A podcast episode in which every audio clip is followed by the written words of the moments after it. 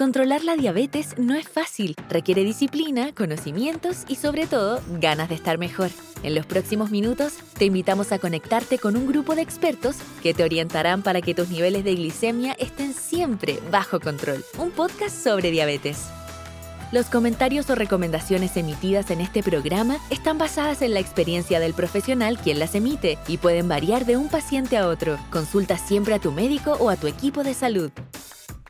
Buenas tardes, les damos la bienvenida a este primer podcast en el cual vamos a conversar acerca de los cuidados de las personas con diabetes en estos días en que estamos todos, ¿no es cierto?, en una situación especial por la pandemia del coronavirus.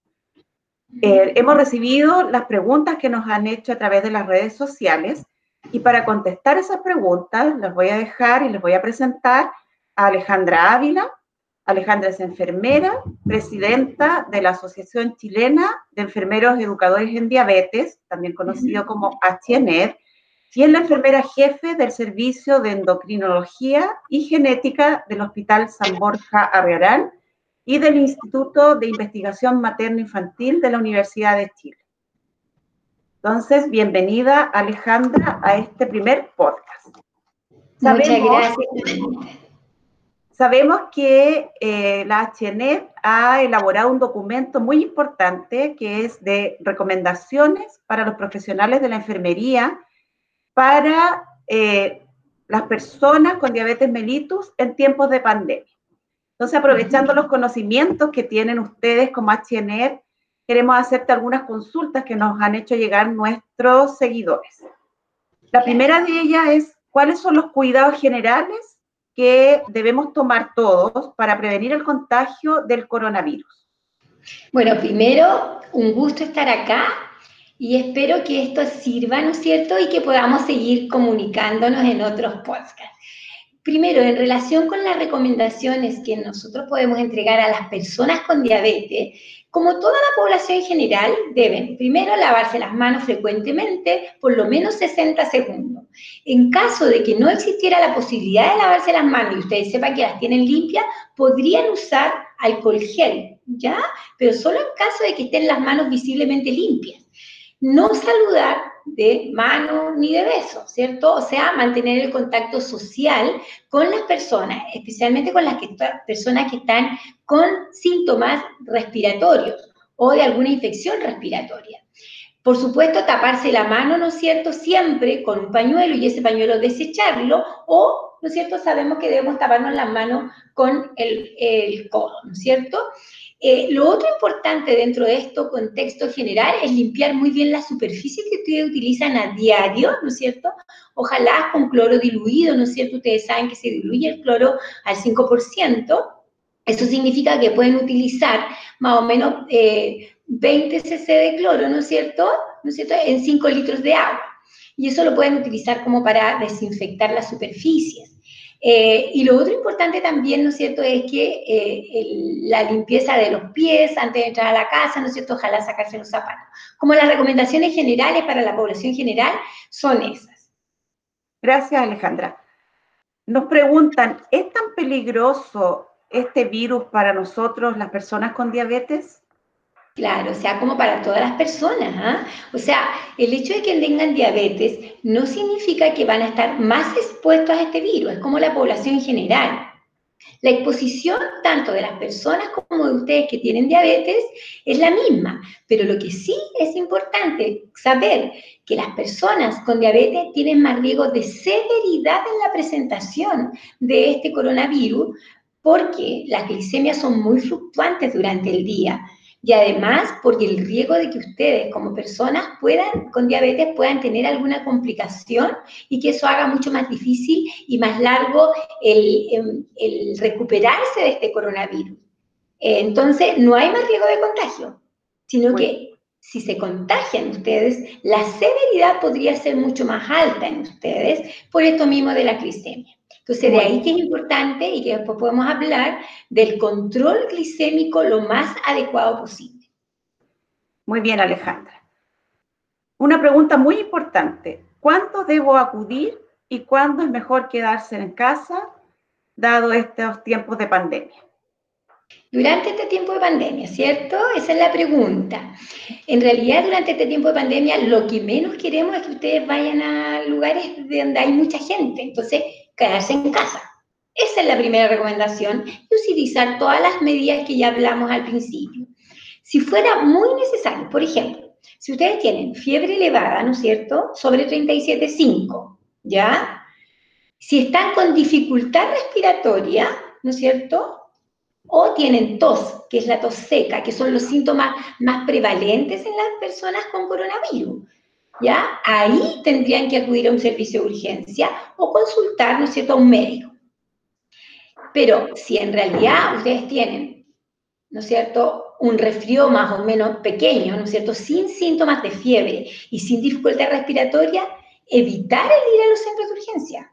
¿Ya? Ahora, si por supuesto, dentro de este contexto, la glicemia sigue aumentada también y ustedes ven que por más de 6 horas, a pesar de la corrección con, con, insulina en casos de personas con diabetes que utilicen insulina, no baja o tienen síntomas de cetosis, o sea, ¿no es cierto?, que vamos a hablar después, ahí por supuesto también tienen que acudir a un centro de urgencia.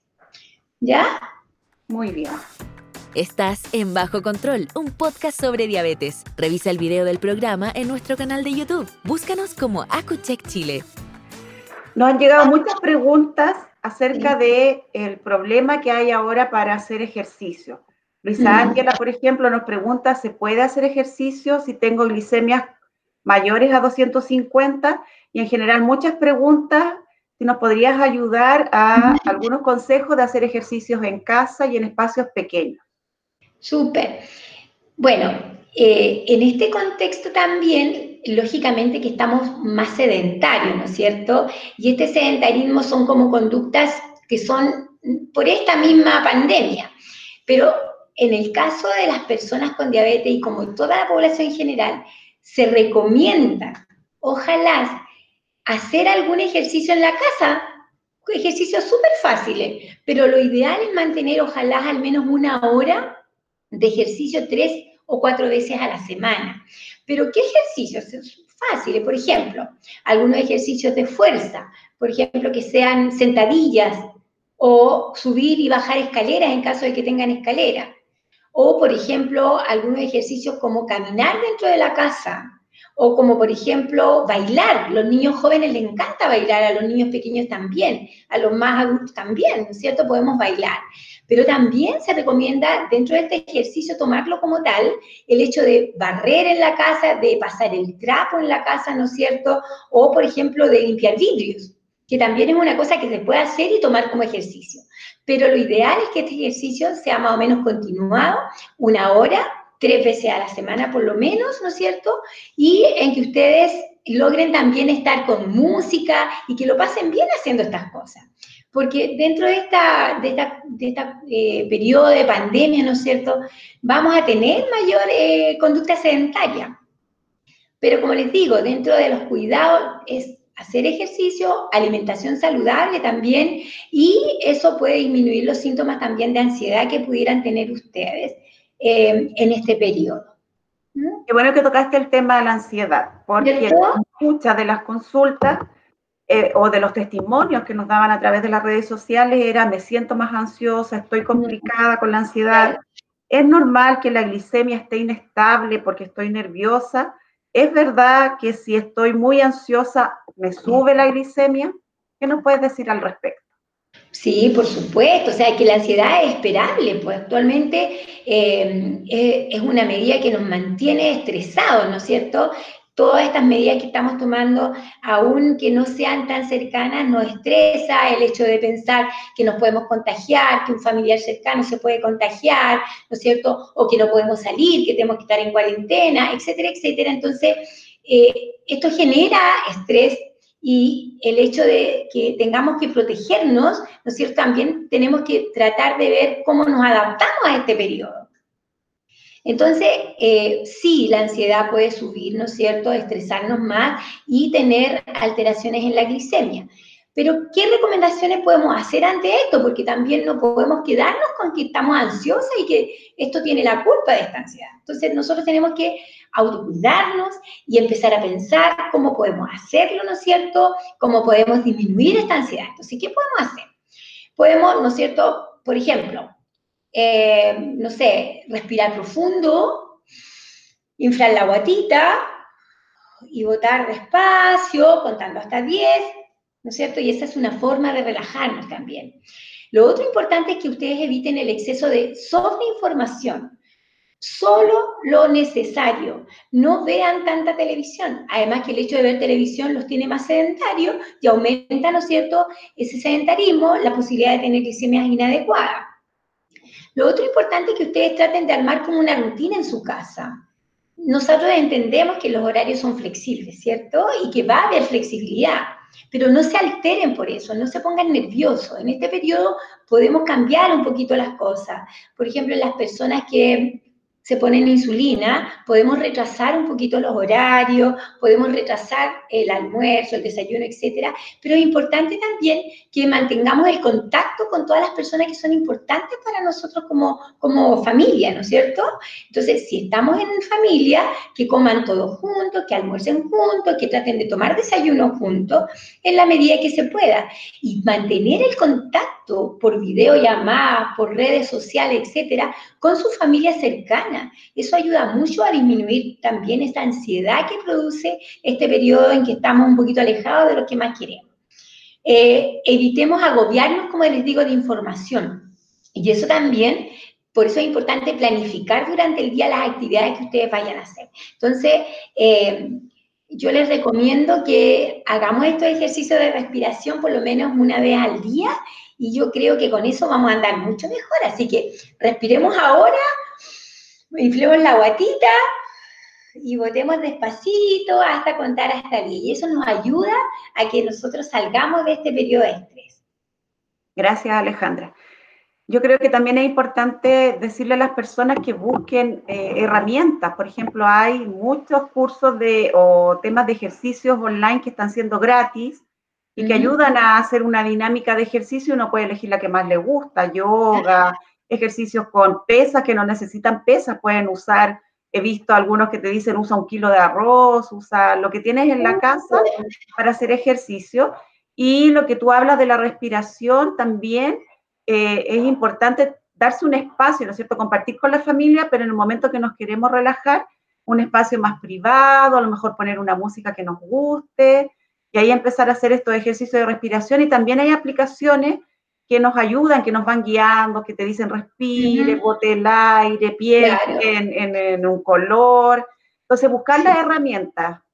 También se les gusta hacer alguna actividad, un hobby, tejer, eh, bueno, el aseo de la casa, que además cuenta como ejercicio. hay que tratar de salir de la televisión que nos llena de información, que nos pone más nervioso y buscar otro, otras actividades.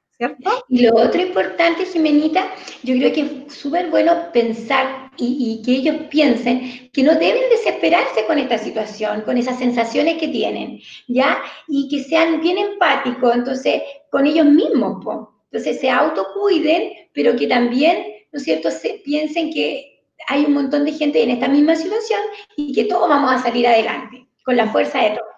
Muy bien. Tengo una última pregunta que me parece interesante porque hemos hablado hasta el momento de las personas con diabetes y tenemos una mamita que nos pregunta porque tiene un hijo adolescente que es resistente a la insulina, o sea, un paso antes, ¿no es cierto? Dice que por el, por el confinamiento no ha podido seguir la dieta porque está ansioso y tampoco ha podido hacer mucho ejercicio. ¿Qué puede hacer? Sí, mira, yo creo que todo lo que hemos hablado le sirve a ella por supuesto que un niño adolescente, ¿no es cierto? Y en la adolescencia no solamente eh, está la condición que él tiene de resistencia a la insulina, sino que como adolescente mismo tiene cambios puberales, cambios hormonales que lo hacen ser un poquito más difícil.